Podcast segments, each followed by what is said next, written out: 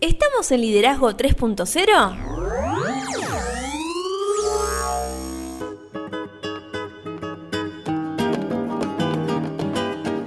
Bienvenidos a Liderazgo 3.0, un espacio que crece día a día y en el que analizamos un tema poco trabajado como es el liderazgo. Quienes conformamos este espacio comprendemos que el liderazgo es un concepto que cambia vidas y lo hacemos con el fin de agregarle valor a cada uno de ustedes, nuestros oyentes.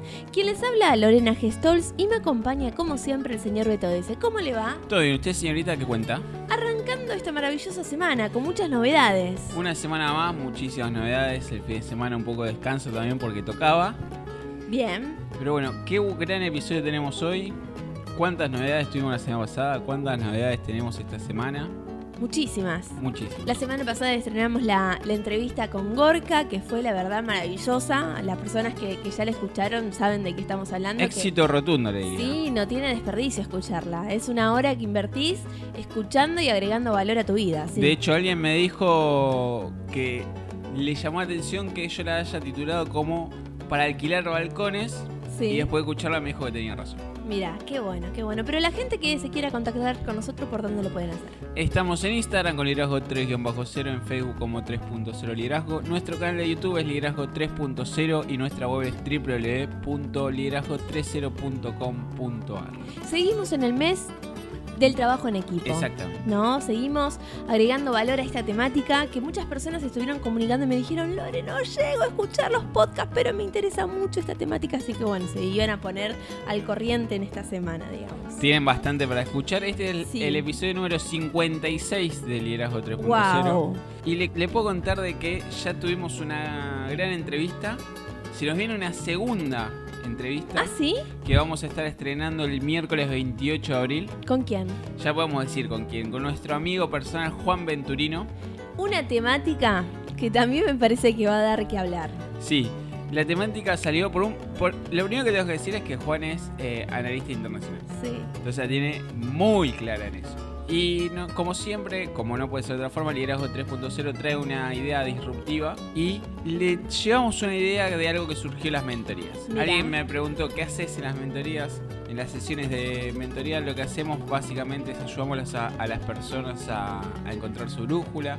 Empezamos con una gran primera sesión que tiene una gran repercusión en todas las personas que la han vivido. Qué bueno. En la cual le invitamos a utilizar algunas herramientas para poder hacer un mapa completo y real y objetivo de lo que es su vida actualmente. Y una de las preguntas que surgieron es, ¿para qué quiero ser líder? Y bueno, estuvimos explicando un poco, porque tampoco es que estas personas eh, parecía que tenían muy claro el concepto que nosotros intentábamos transmitir en nuestro podcast. Explicábamos el hecho de que todos somos líderes, de que el liderazgo es influencia, de que en nuestra vida es una toma de decisiones constante, que más en esta época de pandemia nos juntamos con un amigo, no nos juntamos, vamos a visitar a uno, vamos a visitar a otro, tomamos el transporte público, ¿qué hacemos? Es una toma de decisiones constante y el liderazgo nos ayuda a eso. Y una de las cosas que nosotros invitamos a hacer es analizar, primero reconocer los cinco líderes modelos que tenemos en nuestras vidas. Sí. A cada persona que viene le planteamos esto.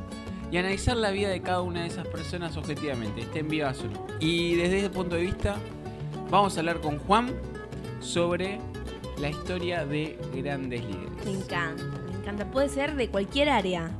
De cualquier área. Puede ser deporte, política, religión, etcétera, etcétera, etcétera. Sí, lo que nosotros pusimos como base es que hayan sido, hayan marcado la historia. Bien, me gusta, me Y Juan tiene un descontrol en su cabeza. No, no, pero aparte me imagino, si a nosotros no se nos complica decir cuáles son esos cinco líderes referentes, la persona que no lo hizo hasta ahora, los invitamos que, a que hagan cuáles son esas cinco personas que influyeron en tu vida y que, que existen, todas las tenemos es muy difícil porque hay mucha gente interesante que nos rodea y elegir solamente cinco es muy difícil. Sí, hay gente, por ejemplo, a nosotros, cuando yo lo hice, el primero que puse fue John Maxwell.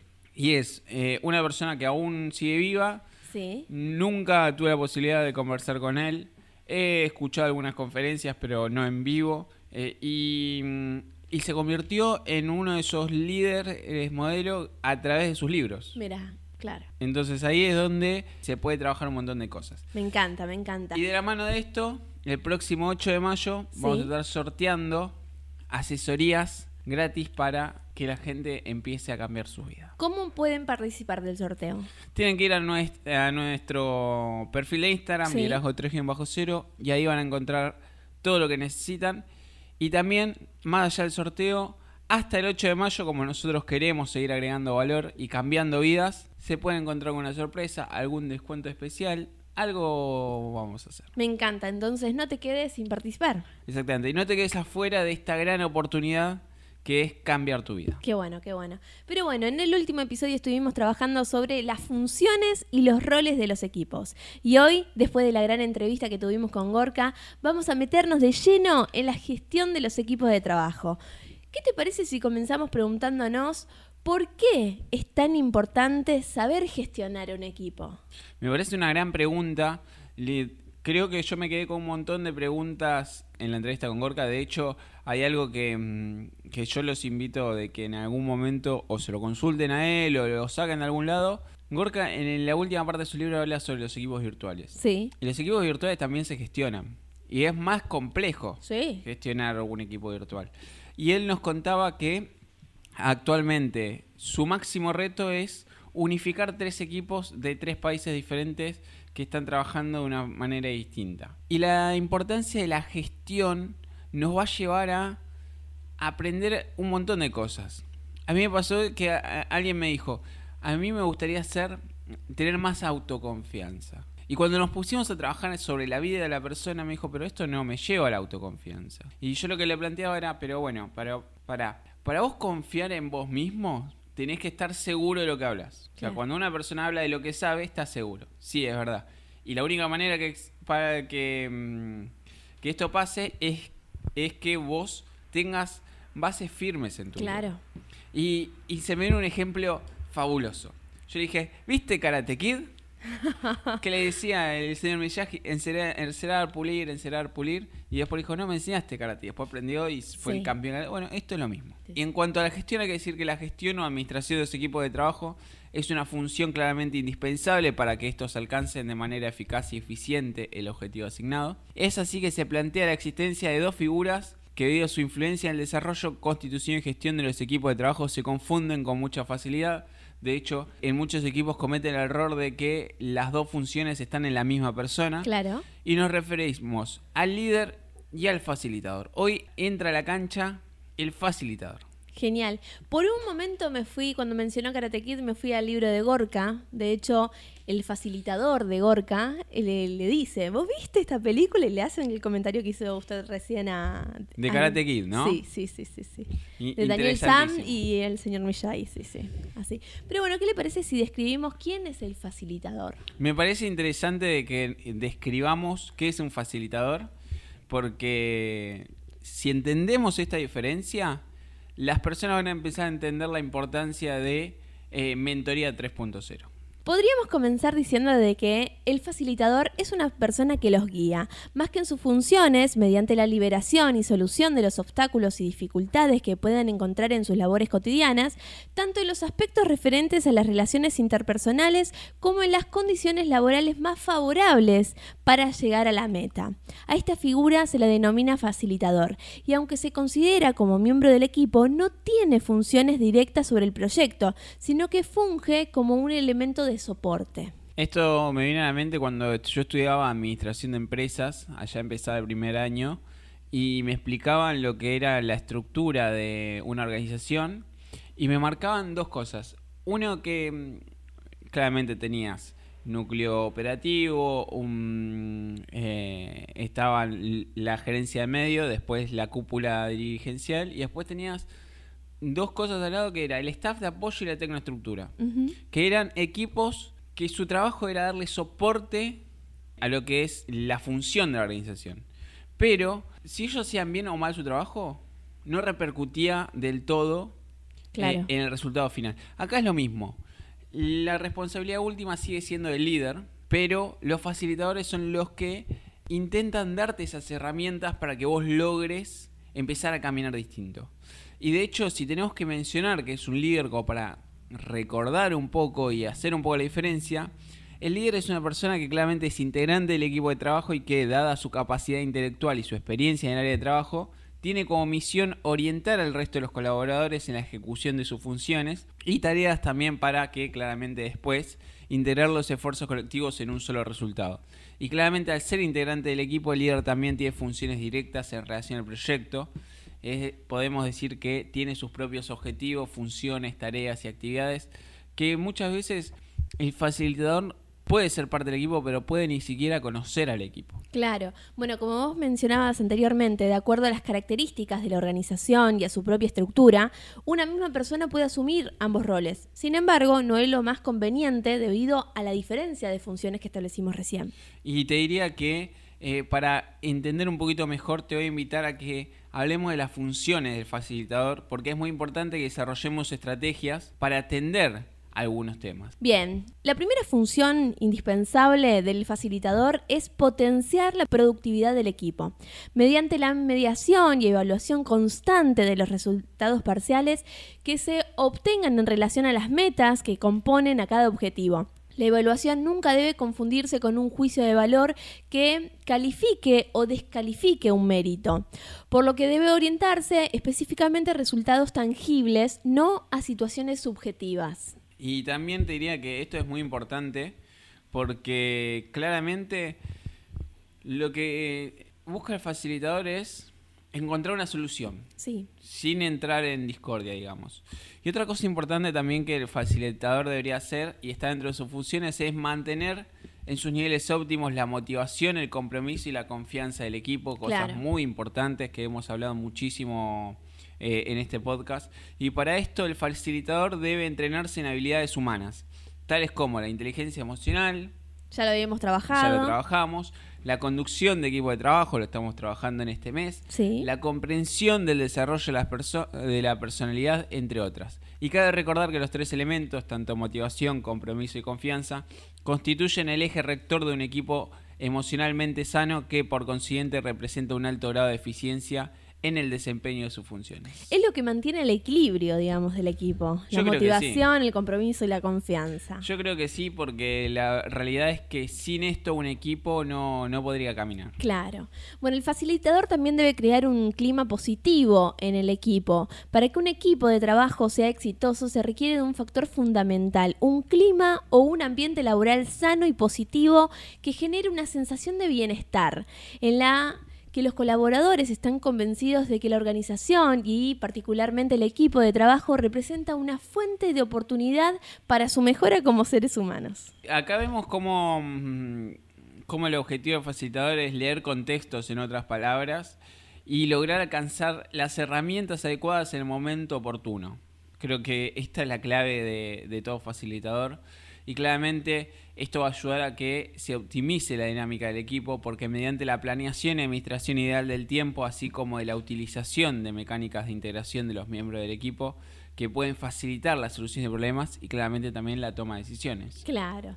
Y el facilitador también debe solucionar los conflictos. Cuando surge una discordancia entre los miembros del equipo o entre estos y el resto de la organización, el facilitador cumple con una misión muy importante, la de mediador. Como función, la mediación es una estrategia que se desarrolla a partir del desarrollo de las habilidades propias de la inteligencia emocional que anteriormente estábamos hablando y tiene como finalidad evitar que se desgasten o interrumpan las relaciones interpersonales a partir de la confrontación natural de un conflicto. En algún momento de la semana pasada he repetido varias veces que las personas no necesitan cambiar sus problemas, sino que necesitan cambiar la forma de verlos o sus paradigmas. Y muchas veces el facilitador ayuda a esto, a mostrarte otro lado del cubo cuando eh, se te hace muy complejo hacerlo por vos mismo.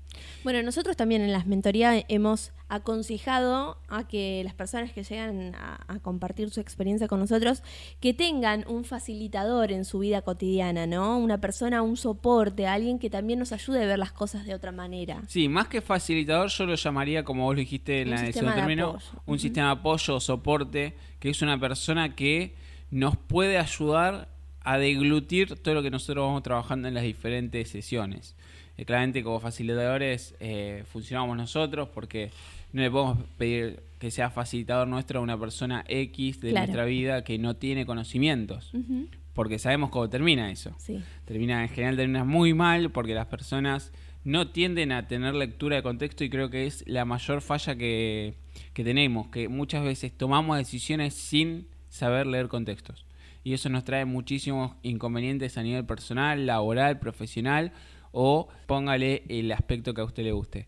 Y otra cosa importante también en cuanto a lo que es un facilitador es que éste debe regular el cumplimiento de las normas y de igual manera, claramente el facilitador debe ejercer la función de mediación entre lo que es el individuo, el equipo y la normativa que está vigente. Exacto, y también lo que hace el facilitador es equilibrar la participación de todos los integrantes del equipo. La función del facilitador consiste en orientar a todos los colaboradores a potenciar sus características eh, positivas en función de bien colectivo y a corregir los aspectos negativos que pueden obstaculizar el ritmo y el progreso del equipo. Y por esto también, eh, como facilitadores, debemos proteger y evitar cualquier tipo de discriminación que eh, hoy por hoy ya hay mucha ah, más conciencia sobre este tema, pero Sí. de todas formas existen en este mundo muchísimas personas con paradigmas muy antiguos y cabe recordar que uno de los elementos que representa una gran fortaleza para la eficiencia de un equipo de trabajo es la sinergia, que la hemos trabajado también en las mentorías, la trabajamos muchísimo la sinergia. Y uno de los puntos que mayor atención requieren por parte del facilitador claramente es la conducción del equipo de trabajo hacia la comprensión de la necesidad de desarrollar el respeto incondicional mediante el cual claramente se puede enri- enriquecer lo que es el crecimiento personal que resulta del intercambio de características distintas entre los miembros que lo integran. Lo lindo es que todo esto es, es un proceso, ¿no? De aprendizaje que se va puliendo, ¿no? También lo que debe hacer el facilitador es afrontar conflictos, bloqueos y tensiones. Es indispensable que el facilitador desarrolle estrategias para la solución de cualquier contrariedad, ya que como resulta evidente, evadir no es la solución. Para tal efecto es muy importante hacer uso de las herramientas de la inteligencia emocional y también de la comunicación eficaz. Muchas veces la comunicación hace la diferencia, el aprender a usar términos, al saber cómo usarlos, cuándo, de qué manera, en qué tonalidad. Hay un montón de cosas que, mm, que hacen la diferencia realmente y nos ayudan a, a tener una mejor inteligencia emocional y una mejor... Estoy haciendo mucho hincapié por esto porque al final del día lo que aprendemos es la lectura de contexto Claro. logramos hacer un mejunje, qué palabra rara, ¿no? Esa, Una eh, ensalada. una ensalada, o logramos utilizar, eh, o logramos eh, hacernos cargo de un paradigma mucho más complejo en el cual mezclamos diferentes técnicas y herramientas para llegar a resultados mucho más complejos y acertados. Y sobre todo, otra cosa que debemos hacer como facilitadores es controlar horarios, programas y planes de trabajo. De igual manera, la conducción y orientación constante de las actividades y tareas asignadas a cada colaborador va a permitir que se establezca un ritmo adecuado para el desarrollo de las metas y objetivos planteados. ¿Qué le parece si ahora nos metemos en la coordinación de equipos de trabajo? Me parece fabuloso. Ya que una vez que hemos comprendido las funciones del facilitador, podemos iniciar en el análisis de las tareas que deben ejecutar para llevar a cabo una conducción eficaz del equipo de trabajo. En general constituyen eh, esto que usted menciona, las acciones generales a partir de las cuales se desarrolla el trabajo y entre las más importantes podríamos mencionar algunas para que nuestros oyentes empiecen a entender cómo coordinar en los equipos de trabajo. Bien, una de las acciones más importantes que debemos llevar a, a, cabo es estimular la participación. Mediante la función del control de horarios, programas y planes de trabajo, el facilitador deberá iniciar a cada uno de los colaboradores a que se integren al equipo de una manera proactiva, es decir, de manera activa y positiva. Qué importante es que sea de una manera activa y también positiva, ¿no? Eh, esto también es otra cosa que también venimos hablando mucho, el tema de que ya que una vez que de, nos hacemos cargo de que somos líderes, decidamos ser líderes positivos. Exacto. Y otra cosa muy importante que hay que hacer es clarificar los asuntos. Es indispensable que el facilitador del equipo comunique de manera directa todas las cuestiones relacionadas por, con el proyecto, iniciando con una comunicación lo más precisa posible acerca de los objetivos y tareas que se hayan asignado. Y es algo que invitamos a hacer a todas las personas.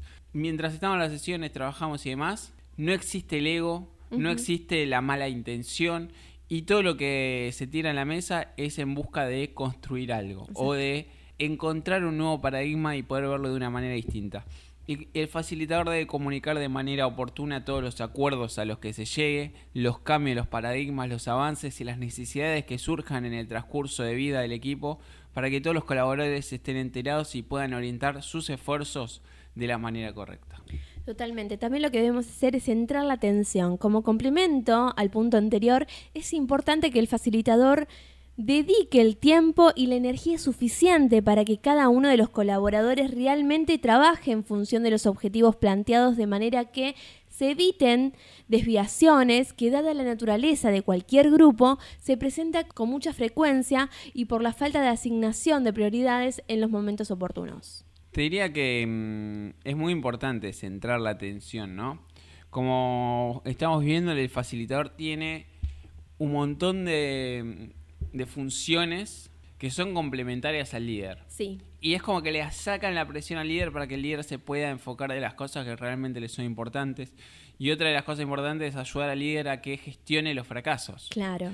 Porque todos los equipos de trabajo experimentan claramente eh, el, mayor, el fracaso en mayor o menor medida. Sin embargo, si este no se gestiona de manera adecuada, se convierte en un factor que puede llevar a todo el equipo a la desmotivación y claramente a que baje su rendimiento. Por eso también es muy necesario afrontar los bloqueos. En estos casos el facilitador debe hacer uso de distintas estrategias para generar un ambiente que no permita que decaiga el ánimo, sino que en lo contrario, incrementar los niveles de motivación y favorecer el desarrollo de propuestas que puedan sacar al equipo del bache en el que se encuentra en ese momento. Esto mm, te diría que los bloqueos son muy, muy complejos. Porque hay momentos en el cual nosotros nos bloqueamos y solos no podemos salir de, de ese lugar en el que entramos. No, aparte eh, nos invade una energía difícil de, poder salir, ¿no? Una energía de no, no se puede, no, no se puede seguir.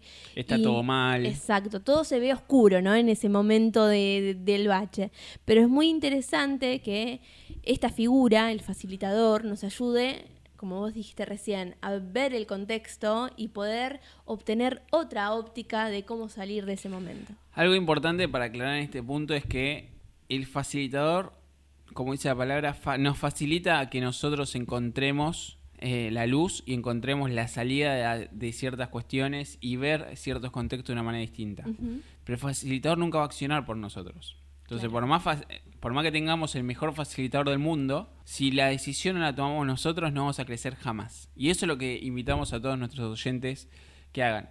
Que elijan crecer y que elijan el destino que quieren vivir y para eso estamos nosotros, para ayudarlos a, que crezcan y a que hagan realidad su, su destino. Me parece muy trillado decir eh, hagan realidad su sueño, pero es muy interesante que cómo cambia la forma de vivir de uno cuando logra vivir bajo las leyes del liderazgo, ¿no? Sí. Aparte lo, interesante de, la figura del facilitador es que a veces nos trae esa teoría que nosotros dejamos solamente en el libro o que en alguna vez pasamos y la pasamos desapercibida, como diciendo, ah, mira, bueno, puede ser una herramienta que nos sirva para, para usarla en algún momento. Y, que no nunca sabemos, usamos. Claro, y no sabemos cómo aplicarla en nuestra vida. Claro, o la interpretamos de una manera diferente a, la que realmente es. Entonces el facilitador nos trae eso también, ¿no? Así es. Y también otra cosa que hay que hacer a la hora de coordinar equipos es la revisión de la situación, porque consiste en verificar que los esfuerzos del equipo constituyan un beneficio para el resto de la organización y que están apegados a los objetivos asignados de manera que se cuente con la información suficiente para hacer las correcciones necesarias en tiempo y forma para que el equipo claramente resulte un elemento realmente eficaz. Claro, y también lo que debemos hacer es evitar las soluciones únicas. El facilitador debe promover una dinámica al interior del equipo mediante la que de manera permanente y constante se desarrollen ideas innovadoras que faciliten el trabajo de cada uno de los integrantes del equipo. Y también como facilitadores, a la hora de coordinar equipos, debemos registrar los acuerdos y acá es donde se me viene a la mente lo que hablamos en diferentes también sesiones que nosotros decimos, para nosotros, para nuestro equipo, las sesiones de mentoría se dividen en tres etapas. La primera etapa es la planificación que nosotros hacemos antes de, mm, de lo que es la mentoría en sí. Sí. Y nosotros la enviamos unos 10, 5 minutos antes de que comience la sesión. La segunda parte es la sesión en sí, que nosotros para registrar estos acuerdos lo que hacemos es eh, dejamos asentada una ficha de seguimiento de la sesión. Y lo tercero es hacer una evolución de lo que pasó la semana anterior. El facilitador también lo que debe hacer es estimular la autogestión, es decir, el facilitador deberá orientar y formar al equipo y a cada uno de sus integrantes en las habilidades necesarias para que puedan trabajar de manera independiente, a partir del conocimiento de sus funciones, objetivos y actividades, mismas que necesitan en un cierto grado de autoridad para poder ser ejecutadas de manera autónoma. Sí, y otra cosa importante también de, que hay que hacer a la hora de coordinar equipos es desarrollar las habilidades para el trabajo en equipo, porque cabe recordar que el facilitador es a la vez también un formador y es lo que buscamos, ayudar a las personas a que se formen. Qué linda palabra, formador. Sí, sí, sí. Y qué responsabilidad también. Sí, mucha, muchísima. Qué responsabilidad. esa guía, ¿no? Esa, esa persona que nos va guiando en el camino. Pero bueno, ¿con qué comentarios te quedas hoy? Me quedo con más preguntas que respuestas. Ah, estamos igual. Sí, la verdad que es un gran episodio. Me quedo ansioso de esperarlos en el sorteo del próximo 8 de mayo, Mentoría 3.0 en nuestro perfil de Instagram, liderazgo 3-0. Espero que el espacio de Mentoría 3.0 siga creciendo como viene creciendo lentamente, pero a paso firme. Y en el próximo episodio, ¿qué vamos a ver? Vamos a hablar acerca de la evaluación de los equipos. Me parece un tema recontra interesante. Sí, a veces es muy difícil de, llevarla adelante, ¿no? O muy difícil de adquirir herramientas para que sean eficaces. Sí, sobre todo cuando somos nosotros los líderes. Porque lo que le pasa es que tendemos a ser eh, menos duros con nosotros que con los, con los terceros. Claro. ¿Y dónde nos pueden encontrar? Estamos en las redes sociales, en Instagram como Liderazgo 3-0, en Facebook como 3.0 Liderazgo. Nuestro canal de YouTube es Liderazgo 3.0 y nuestra página web es www.liderazgo30.com. Y si nos gustó el podcast, compártanlo para que podamos agregar valor a más personas y nos vamos sin antes decirle que tengan un excelente lunes, una mejor semana. No somos muchos, no somos pocos. Pero estamos todos locos. Las fortalezas están en nuestras diferencias, no en nuestras similitudes. Stephen Covey. No somos muchos, no somos pocos, pero estamos todos locos. No somos muchos.